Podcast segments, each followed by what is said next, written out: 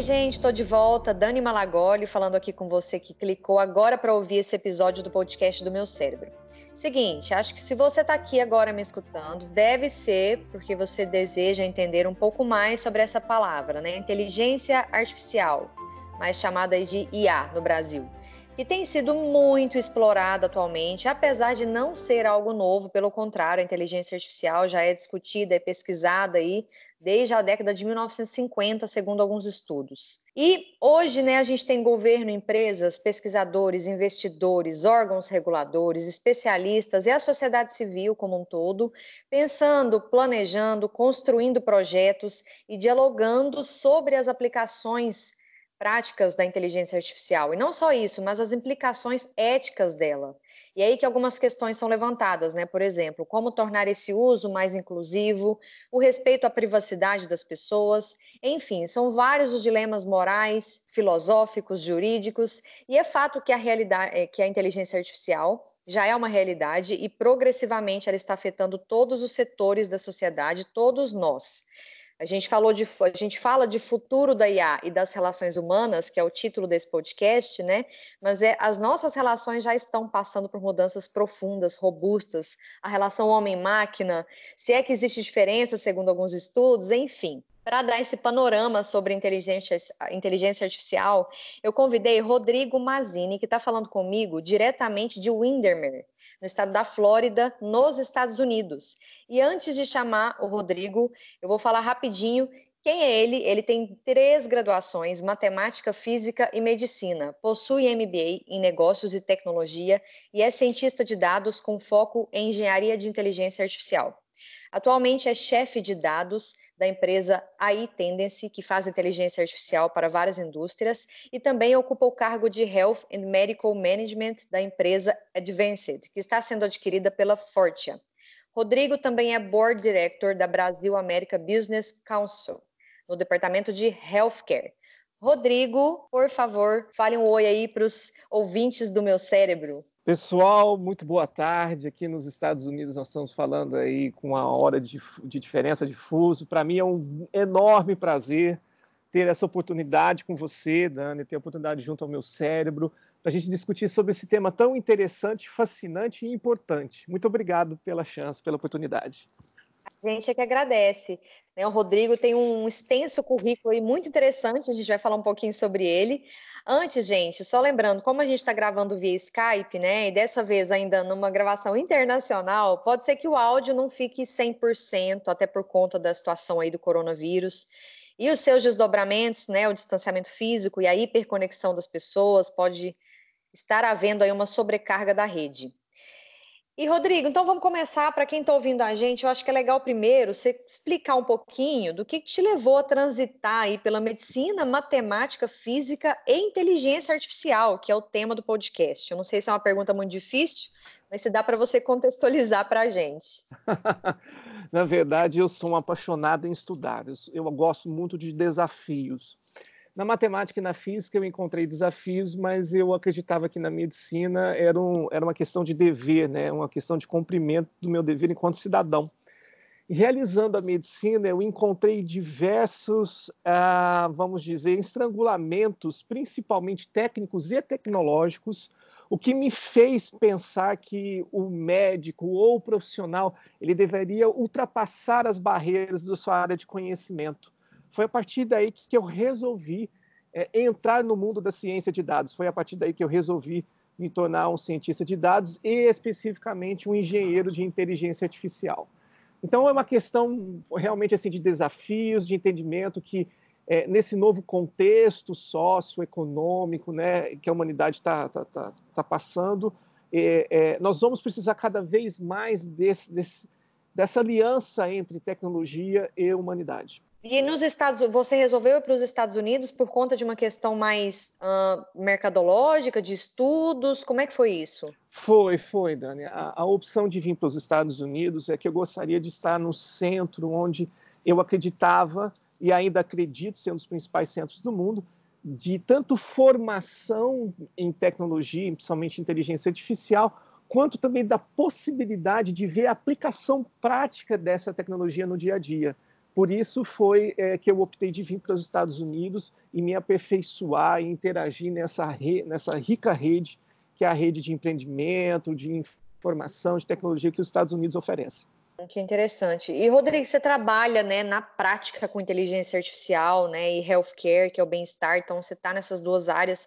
Eu acho que para a gente começar falando de inteligência artificial, não tem como a gente não passar pela definição dela, que pelo que eu li, não tem só milhares de aplicações da inteligência artificial, mas milhares de estudos e definições. E eu confesso que eu fiquei um pouco confusa. Então, será que você podia esclarecer para a gente qual é a sua visão de inteligência artificial? Vai além do robô? O que, que é inteligência? O que, que, que, você pensa? Ok. É, defini... Existem várias definições, é, cada escola, cada universidade, cada país e cada grupo que estuda inteligência artificial tem aí, vamos dizer, a sua definição. Em sentido prático, vamos falar o seguinte: inteligência artificial é uma ciência, assim como a medicina é uma ciência, a economia é uma ciência. Por isso que de cara eu já falo, não existe inteligências artificiais, não, não, não tem como haver. A mesma pessoa assim, existe medicinas, não existe medicinas, existe medicina. E a medicina tem áreas de estudo e tem até focos né, de tratamento. Tem um foco mais holístico, tem um foco oriental, tem um foco alopático. Então, inteligência artificial é uma grande ciência. Inteligência, então, é aquela capacidade de raciocinar e desse raciocínio gerar um pensamento lógico, né, muito mais do que intuitivo, e artificial porque ele é construído, ele não veio do sistema biológico, ele não veio de uma forma, vamos dizer, natural biologicamente. Mas o que diferencia mesmo na prática a inteligência artificial é o seguinte: inteligência artificial é tudo que automatiza e que é capaz de aprender. Por isso que é um passo acima das tecnologias como a gente conhece. Por exemplo, um caixa eletrônico é um sistema de, de, de, de tecnológico que é capaz de automatizar funções. Você não precisa mais pegar a fila, bom, se bem que algumas vezes também. Mas você não precisa pegar aquelas filas enormes, esperar sentado, como nos anos 80 e 90 a gente via, para conversar com seu gerente ou simplesmente fazer um saque. Hoje você vai né, num ATM e consegue retirar o seu dinheiro. Mas esse sistema não é inteligente. O sistema inteligente é aquele em que você já chega e já fala o seu nome é aquele que já pressupõe que você veio tirar uma quantidade daquele mês, porque ele sabe que naquela data é a data que você paga o seu aluguel. Então, essa é a diferença. É quando o sistema começa a lhe entregar é, informações como se antecipasse aquilo que você gostaria. Pega um segundo exemplo, ainda para ficar mais prático, né? A Siri ou a Alexa da Amazon. Então, quando você conversa com ela, é, aqueles que têm é, esse costume ou aqueles que não têm sugiro para começar a fazer, você vai ver que, de certa forma, a linguagem fica natural de certa forma, ela entende, ela antecipa o que você quer. Por exemplo, hoje na Alexa, você consegue acrescentar a lista de supermercados, você consegue fazer pedidos de comida pela Alexa, você consegue selecionar os filmes e ele até te recomenda do tipo assim, Rodrigo, quinta-feira, então hoje é dia de esporte, você sabia que o time tal vai jogar? Você quer que eu já coloque isso? Então, esse sistema Legal. inteligente é o sistema que vem facilitar a nossa vida. Então, automatizar e aprender. Aí temos a inteligência artificial. Uhum. É diferente, por exemplo, do celular, né? Eu não sei se eu estou falando certo, Rodrigo, mas o celular, ele or, talvez organiza a nossa vida, mas ele ainda não tem capacidade de aprender sozinho, mais ou menos por aí? Mais ou menos por aí. Muito bem é, é, pegado esse exemplo. Então, de uma forma também, vamos dizer, mais técnica, mas não sendo tão técnico, vamos dizer que é, os sistemas sem inteligência artificial são aqueles em que o ser humano imprime as regras. Então a máquina só vai entregar aquilo que o ser humano falou como regras. Na inteligência artificial, o ser humano entrega aquilo que ele quer e a máquina aprende as regras. Ela cria novas regras, ela cria novos caminhos para se chegar lá. Por isso que ela é diferente do, do, ser humano, vamos dizer, e diferente dos outros sistemas. É diferente do ser humano porque, primeiro, ela é bastante limitada. Aqui eu aproveito para dar um exemplo. Hoje, o que nós temos de melhor inteligência artificial tem o QI equivalente a uma criança de seis anos. Tá? É, mas ela, por outro lado, não é limitada como o, o, celular, porque ela é capaz de aprender por si só, ela é capaz de achar novos caminhos, novas regras que um, um, um celular, ou uma aplicação, ou um software não conseguiria. Na prática, hoje, como é que você vê a presença da inteligência artificial nas nossas vidas? De, dentro de casa, na empresa, você acredita que ela já está em tudo e a gente nem se dá conta disso? eu acredito que ela já está em muita coisa, ela não está em tudo, tá? Existem muitas indústrias que têm uma resistência ou que têm um baixo entendimento como a inteligência artificial pode favorecê-las. Mas a inteligência artificial pode favorecê-las quando, dentro dos seus dados, aquilo é, em que a gente conversava um pouquinho antes de iniciar esse podcast. O ser humano, é, em atividade, ele é capaz de gerar mais de 100 trilhões de terabytes por dia. É uma coisa absurda só de interação com o ecossistema, né? Os próprios sinais vitais dele. Então, quando a gente coloca isso num supercomputador que é capaz de olhar tudo ao mesmo tempo, ele encontra padrões que nem nós mesmos conseguimos identificar.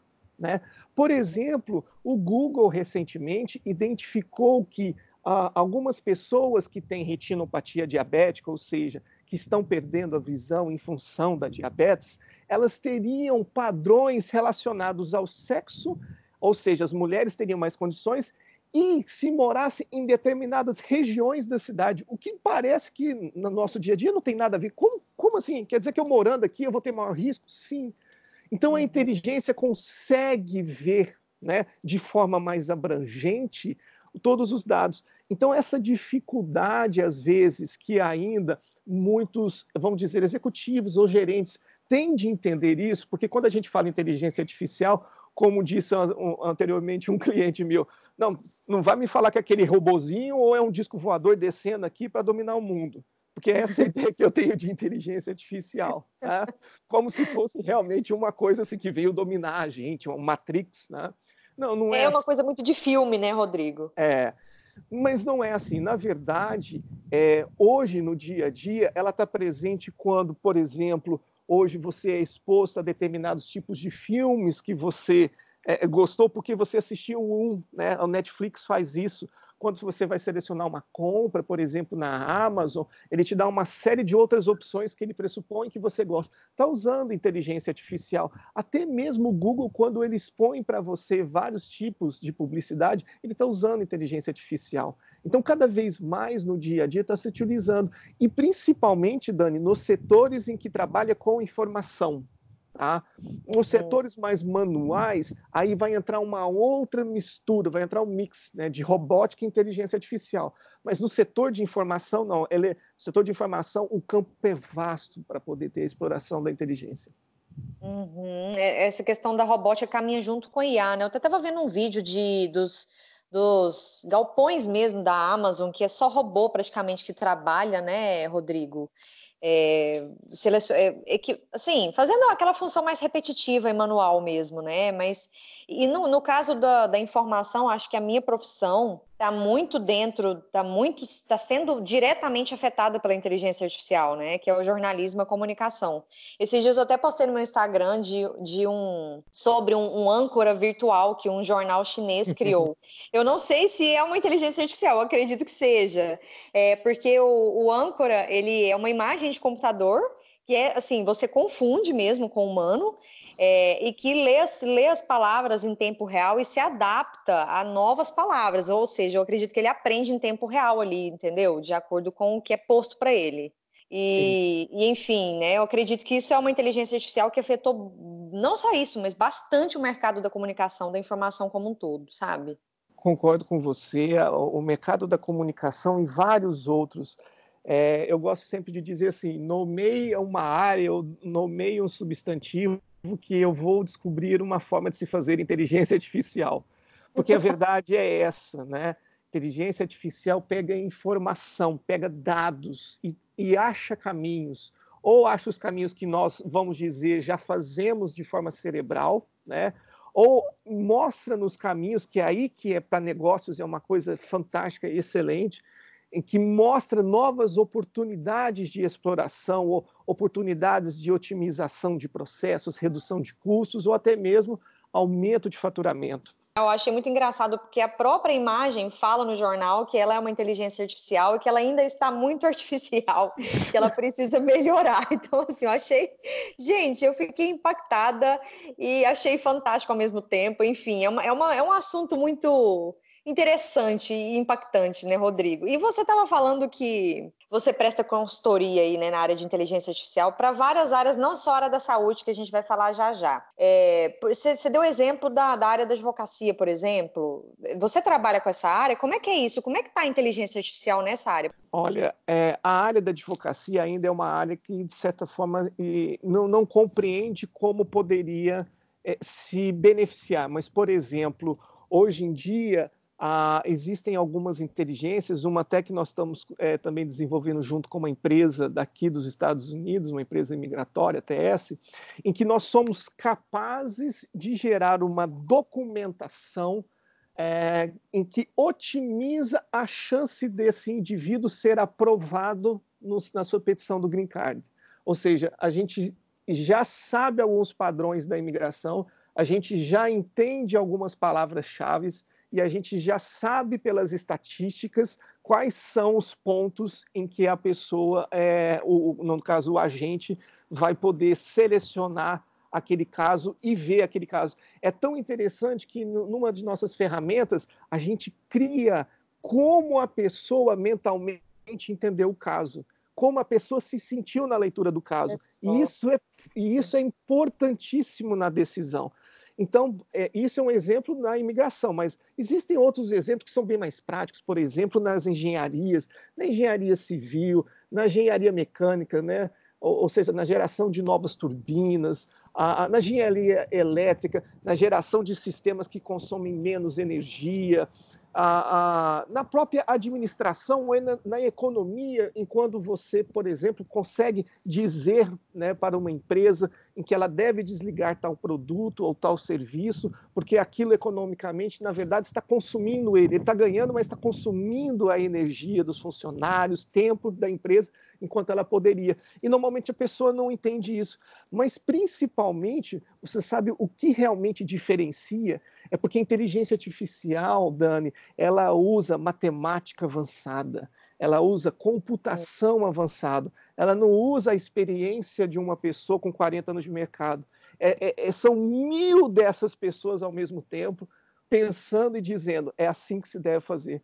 Então, a pessoa ela se convence quando ela tem esse produto, porque não tem como discutir com dados, né? A não ser que os dados sejam gerados errados, que esse é um problema. Sim, a gente pode falar depois sobre isso. E eu li é, sobre essa, essa, essa, capacidade né, da, da, inteligência artificial de otimizar. Te, teve um artigo que eu li que falou, por exemplo, de, de inteligência artificial que fosse capaz de ler tudo, de reunir tudo que o ser humano já criou e fazer leitura disso, de tudo que o ser humano já, já escreveu. Olha isso, Rodrigo. Já parou para pensar sobre isso? É, Coisas brinco... que a gente não conseguiria fazer, ler tudo que o ser humano já escreveu. É verdade. Eu brinco o seguinte, Dani, que é, desde janeiro desse ano a Matrix ela foi criada. a IBM, né, criou o computador, criou assim, ela desenvolveu o computador quântico. A Google fez melhor e agora estão dizendo que os chineses fizeram ainda melhor. Né? Para que você entenda, hoje, tirando o computador quântico, os melhores computadores que nós temos se a gente colocar uma passagem na Bíblia, por exemplo, uma passagem de Marcos na Bíblia, né? Esse computador tem que olhar todas as páginas da Bíblia, ele tem que olhar todos os versículos para identificar, certo? O computador uhum. quântico, ele olha a Bíblia, Dani, ao mesmo tempo. Então ele aponta instantaneamente onde é que está a passagem. Então você vê que para o computador quântico hoje não existe limites de processamento. Então, realmente, ele é, é, essa informação que você traz de pegar tudo que foi produzido e ser avaliado e achar padrões, sim, computador quântico com inteligência artificial consegue fazer isso, sim. É, a hora que eu li, eu falei, meu Deus, assim, tem muita coisa que a gente não tem noção, né? Até sobre essa questão da saúde, aquele computador que saiu aí na mídia, que fez, não sei, quadrilhões de cálculos, né, por segundo, para poder achar substâncias que podem conter né, o, o coronavírus. É, esqueci o nome do computador, mas enfim, só para exemplificar também dentro desse, desse contexto que você está falando. E, e da, falando da saúde, é, nós estamos em tempo de pandemia, como é que você vê? A gente até estava conversando sobre isso, gente, antes de gravar o podcast. A inteligência artificial na saúde, mais especificamente dentro dos hospitais, que estão alguns em colapso, em tempos de pandemia como a inteligência artificial está hoje, como ela deveria estar. Ela poderia evitar um colapso do sistema de saúde ou não? Sim, ela poderia evitar, já te respondendo, né? Ela poderia evitar sim. Uma das indústrias, Dani, que tem maior resistência, né, menor entendimento da inteligência artificial é a indústria de saúde e a do mundo inteiro. Por exemplo, uhum. recentemente o New York Times fazia uma crítica gigantesca dizendo que de uma forma geral os hospitais, principalmente de New York, New Jersey, né, Alabama e dentre outros, estavam usando tecnologia dos anos 80. Eu gosto de brincar, da mesma época da, da enciclopédia Barça, do Fofão, e dentro daquelas outras, todas as experiências. Então, o pessoal está usando essa tecnologia. Isso é inadmissível, mas é real. Então, a, a pandemia, num, num sistema de saúde global, com a utilização da inteligência poderia ter sido evitada? A minha resposta é sim. Para que você tenha uma ideia, uma empresa canadense, até feita por um médico indiano que tentou né, migrar para os Estados Unidos, não foi aceito, mas foi aceito no Canadá. Ele criou uma empresa em que é, o objetivo dela era justamente ser um grande vigia do sistema de saúde global e poder apontar aquelas é, é, doenças que trouxessem risco. Então, é, é, quatro, meses, quatro meses antes de nós termos o ápice da confusão, essa empresa já falava: isso vai dar problema. E ninguém deu moral. Utilizando inteligência artificial, essa empresa foi falando isso. Então, você vê que a, a inteligência artificial hoje, eu acho que o maior desafio dela, Dani, eu vou te dizer quais são: são dois. Primeiro, uhum. é o entendimento dela. Porque não basta falar, ah, que legal. Não, isso é importante. Né? Eu, vou, eu preciso começar a utilizar isso. E segundo, o custo. Porque também existe um custo e algumas vezes esse custo é elevado. Esse custo ele começa a cair a partir do momento em que as pessoas é que começam a utilizar. Então, quanto mais as pessoas utilizam a inteligência artificial, isso é uma característica comercial interessante. Mais barato fica, porque você tem mais dados. Então, uhum. o sistema cada vez ele, vamos dizer, se melhora. E, Rodrigo, na prática, como é que você veria a inteligência artificial funcionando dentro dos hospitais hoje para evitar esse colapso? Na prática mesmo, se puder dar exemplos para a gente, sabe, para quem está ouvindo. Tá bom. É, hoje nós temos, por exemplo, um problema grande nos hospitais com relação à pandemia, que é a contaminação. Então, a alocação de robôs né, que transitariam dentro dos hospitais, levando medicamentos, equipamentos, reduzindo o trânsito de pessoas em locais críticos, com certeza reduziria de forma intra-hospitalar a, a, a, transmissão, a disseminação do vírus. Uma segunda uhum. maneira o, próprio ato de se vigiar como, né, o, o próprio ato de se analisar como os pacientes estão reagindo, que tipos de equipamento estão reagindo, isso pode avisar ao diretor executivo, né, ao diretor administrativo, quais são, antecipar até mesmo de semanas antes, quais são, dentro do inventário dele, dentro do inventório dele, quais são os equipamentos que ele precisa adquirir. Isso é uma facilidade grande. Outra, por exemplo, né, que pode ser utilizada é o, o trânsito de pessoas contaminadas. Aqui, por exemplo, em Windermere, nós temos uma unidade inteligente, que é um carro autônomo, é um carro que ninguém dirige, ele, é, ele dirige sozinho, em que ele está levando os testes e está levando alguns doentes para os locais. Isso através de inteligência artificial. Existem maneiras importantes da gente trabalhar os recursos que estão limitados. A inteligência é capaz de dizer: olha, esse tipo de paciente está sendo mal administrado, né? Você poderia utilizar esse medicamento. Olha, gerente, está na hora de pedir mais máscaras. Olha, vamos colocar os robôs, vamos analisar as imagens, ou seja, não precisa do médico estar tá lá para analisar a imagem, né? A, a, parte da inteligência artificial de reconhecimento de imagens é uma parte muito avançada, está cada vez melhor. Capaz de predizer realmente esse indivíduo tem, não preciso do teste, pela imagem de tomografia, esse indivíduo tem, comece agora uhum. o tratamento. Então, eu vejo que realmente, de forma prática, hoje, se os hospitais estivessem utilizando de forma, vamos dizer, mais consistente, Dani, madura, nós não estaríamos tão é, nesse aperto né, que o sistema de saúde hoje está. E, e para além de situação de pandemia, a inteligência artificial na saúde hoje tem infinitas aplicações, pelo que eu andei lendo. Você pode citar algumas delas assim para gente que você vê hoje como médico também, ou Rodrigo? Sim, eu posso citar. Eu posso dizer que, antes de tudo, assim, na terceira revolução industrial, a medicina não foi impactada, porque você teve uma automatização mecânica, né? máquinas, equipamentos. Nessa quarta revolução, que é a informação, a medicina está muito impactada. Por exemplo, é, existe um sistema de inteligência que ele é capaz não existe só um sistema, existem, na verdade, agora vários sistemas de inteligência que ele é capaz de ler todos os artigos da literatura desde que ele tem acesso ao mesmo tempo e já te dizer qual seria o melhor tratamento baseado no seu paciente. Seria capaz também de, vamos dizer, utilizando câmeras térmicas, anéis que conseguem é, pegar sensor, é, através de sensores, pegar pressão, a, a frequência cardíaca, frequência respiratória e outros dados fisiológicos e, e já predizer que assim você não, em 48 horas vai adoecer. Na questão, por exemplo, das imagens médicas, né? as imagens médicas cada vez mais elas podem ser feitas pelo sistema de inteligência.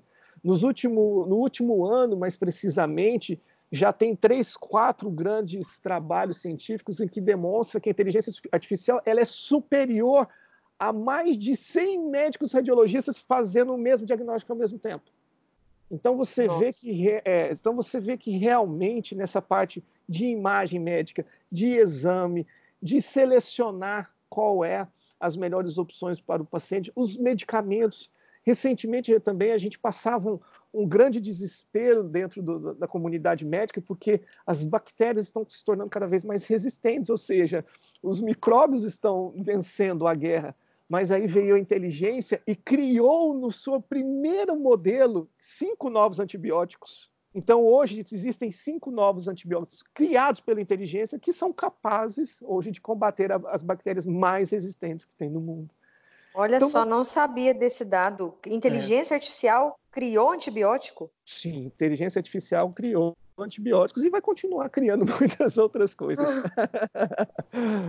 Então, pelo que eu entendo, pelo que eu estou entendendo, vem não só para, por exemplo, a aceleração do, do, diagnóstico, né, Rodrigo, de doenças, mas principalmente na prevenção de, de condições e doenças. Seria por aí. Perfeito, Dani.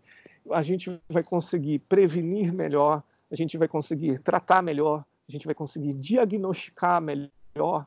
Então, assim, existe um campo muito vasto a ser explorado. Quem quer explorar né, porque precisa ter vontade nessa hora de utilizar isso, né, precisa ter entendimento uh, uhum. para explorar a favor da humanidade com relação à inteligência artificial aplicada na medicina. O que a gente entende de, de inteligência artificial, que a gente lê, é sempre muito benéfico para a sociedade. Mas claro que tem os riscos, tem sempre tem o outro lado. Sempre a gente precisa analisar as, os lados da questão, né, Rodrigo? E, e eu andei é, vendo assim como um dos desafios é justamente o que você estava falando de entendimento, e aí tem a ver com é, ser algo muito complexo, por exemplo, para a gente entender, ou que só o cientista de dados entende. Eu estava lendo que hoje o cientista de dados é uma profissão que, que demanda muito, mas tem pouca gente, porque pouca gente entende de forma mais profunda a inteligência artificial. E aí eu li também que a gente precisa aprender programação para a nossa vida ficar menos difícil. E como que fica isso? Todos nós precisamos entender um pouquinho desse dessa coisa que parece, assim, parece algo muito complexo para mim. O que, que, você pensa sobre isso? eu, eu, eu entendi. Eu, eu acredito que é, nós não precisamos aprender a ciência né, para criar produtos, mas nós precisamos entender a ciência para utilizar os produtos. Tá? E essa, essa, às vezes, é uma confusão em que algumas pessoas é, estão cometendo nessa fase, porque é, elas querem manusear, vamos dizer, uma atividade, manusear um instrumento que está acima, às vezes, de suas condições. Então, hoje em dia, comercialmente falando, existem plataformas em que se dizem capazes de gerar inteligência artificial para qualquer um usuário. Mas eu gosto de, eu gosto de pegar o exemplo, né, até do nosso querido Leonardo, é, Leonardo. É, será que alguém teria coragem de fazer a neurocirurgia que o doutor Leonardo faz, não sendo médico, neurocirurgião? Eu não me arriscaria. Será que uhum. alguém né, teria coragem de pilotar um Boeing com várias pessoas, várias vidas dentro? Bom, eu não teria coragem.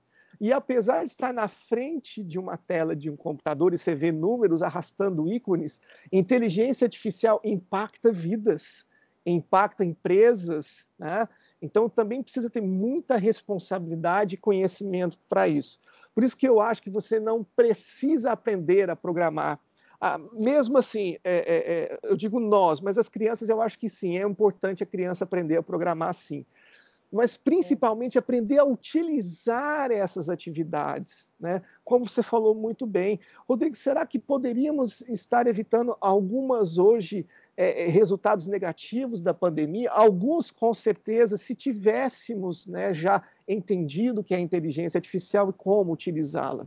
É, é, até falando de, de impactar vidas, como é que você vê agora dilemas complicados, dilemas éticos, dilemas filosóficos da inteligência artificial? O que, que você pensa sobre isso, Rodrigo? Olha, Dani, para mim é muito claro e eu vou começar dizendo uma história que eu acho fantástica. É, quando dizem que é, gênio é gênio e ele demonstra sempre a sua genialidade nas ações.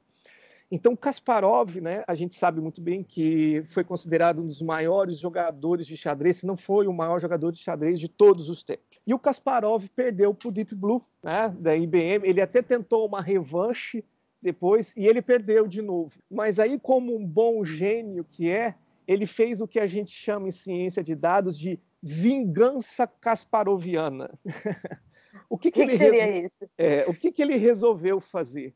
Ele criou um torneio, Dani, no qual é, competiam máquinas, competiam humanos e competiam máquinas com humanos, como se fosse um time. E uhum. na semifinal, o Deep Blue perdeu para uma máquina e um ser humano juntos, que foi o que realmente ganhou no final. Então, Kasparov, né, na sua vingança kasparoviana, que a gente brinca, ele deu a receita de bolo para o sucesso.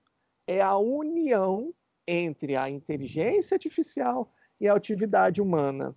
Então, tem muita gente que às vezes tem medo de ser substituído pela inteligência. Preciso dizer, sim, vai ser substituído, sim, algumas profissões como foi né, em 1900, quando Tesla e o Edison em Nova York começou a passar a fiação para as primeiras, né, dando lugar às lamparinas, para as primeiras lâmpadas elétricas da época, e foi um rebuliço. Mas e, aqui, mas e os lampieiros né, que, que acendem vão perder emprego, e a indústria da, do óleo vai perder emprego? Realmente, mas surgiram novos empregos. Surgiu o eletricista, surgiu o técnico eletricista, surgiu o engenheiro elétrico. Então surgiram novas profissões a partir daí. E isso também vai acontecer com a inteligência, porque ela vai substituir, sim, determinados papéis, determinadas atividades que as pessoas fazem, mas vai também abrir um campo de novas áreas de desenvolvimento de conhecimento humano. Porque uma das ações da inteligência artificial é justamente essa, é de aumentar a capacidade humana. Ela está não para brigar, ela não está não para roubar, ela está, na verdade, para subir o ser humano ao pódio máximo. O que, que você acha que. É difícil falar de previsões, mas o que, que você acha que vai restar para o cérebro humano no futuro? É, o que, em, em que, que a gente vai ter que se adaptar? A cognição vai ficar cada vez mais importante. Podemos dizer assim? É, olha, eu acho que a sua pergunta é uma das perguntas é, que poucas pessoas gostam de tocar, mas é, que eu fico muito satisfeito, porque eu acredito que esse é, é, isso é uma crença pessoal. Eu acredito que esse, de longe, é o maior benefício que a inteligência artificial vai entregar para o ser humano. Porque a partir do momento em que ela automatiza, e ela ajuda nas nossas decisões, sobra tempo, Dani. Sobra tempo para nós lidarmos com coisas, para nós lidarmos com questões que há milhares de anos vários líderes religiosos, Buda, Moisés, Jesus, Maomé, têm tentado clamar para que as pessoas chamem atenção que é a moralidade, que é a evolução moral, que é o que? A paciência, né? o respeito, o carinho, a fraternidade, porque é realmente isso que o ser humano precisa desenvolver. Você vê que ainda existe preconceito com relação à cor, mesmo não fazendo sentido. Demonstração genética é menos de meio por cento a diferenciação. Uhum. Às vezes, com os macacos é, um, é menos de 1%.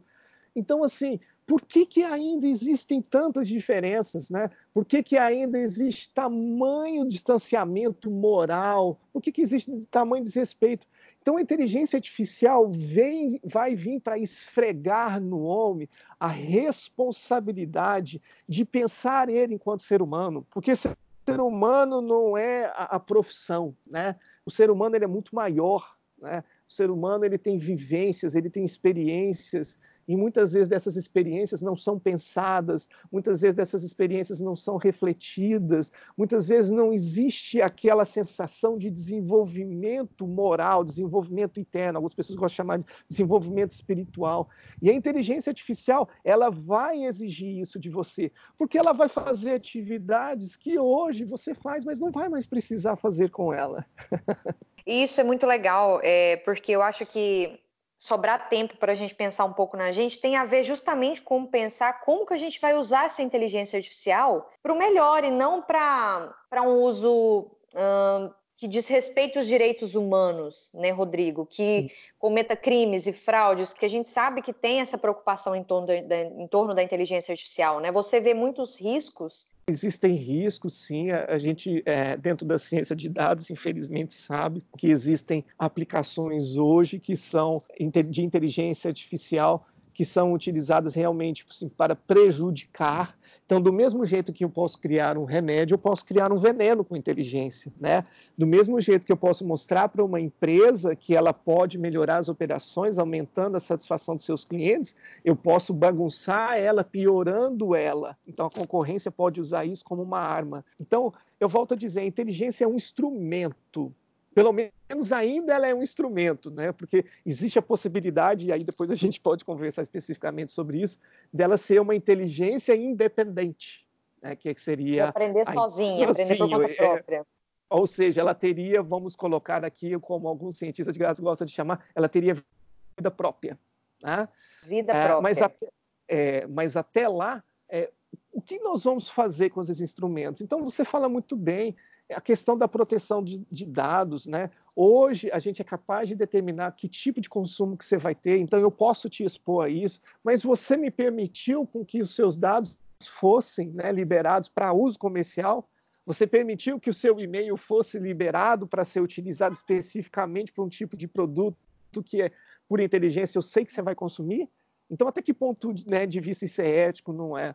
Então, também agora, globalmente, muitas agências, você vê principalmente isso muito forte na Europa, né, tentando criar leis, políticas, procedimentos para evitar ao máximo com que essa informação seja utilizada de maneira antiética, ou vamos dizer, nem às vezes antiética, imoral, né, a, a, a, de forma comercial, a, fim de prejudicar o ser humano. É uma coisa que precisa ser discutida de forma permanente, né, Rodrigo? Eu acho que é um, é um assunto inesgotável, até porque é inevitável que não vá crescer e não vá ter vida própria a inteligência artificial, né? Você está muito mais por dentro do que eu, né? Já, já tá rolando isso, não? De ter vida própria e não precisar do humano para aprender? Olha, é, brinca-se que o Elon Musk, né, o CEO do Tesla, do SpaceX, assim, um empreendedor extremamente visionário, ele diz que o maior medo dele é justamente essa inteligência artificial chamada de generalista, ou seja, é uma inteligência similar ao humano, para não dizer maior do que a do humano, e que teria, vamos dizer, capacidade de decidir e pensar as coisas por si próprio.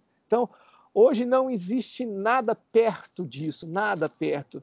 Agora, isso não quer dizer que nos próximos 50 anos isso não possa ser alcançado. Provavelmente isso vai ser alcançado.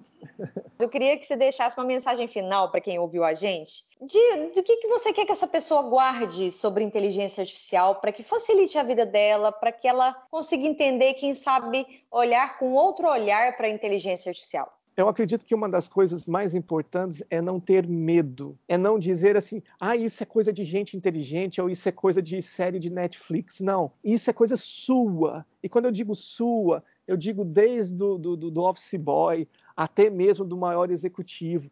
Isso é coisa nossa, é de todo mundo. Mas nós temos que começar a usar. Nós precisamos entender essa ferramenta, porque eu gosto de dizer, né, se você não domina a ferramenta, a ferramenta nas mãos de alguém pode te dominar.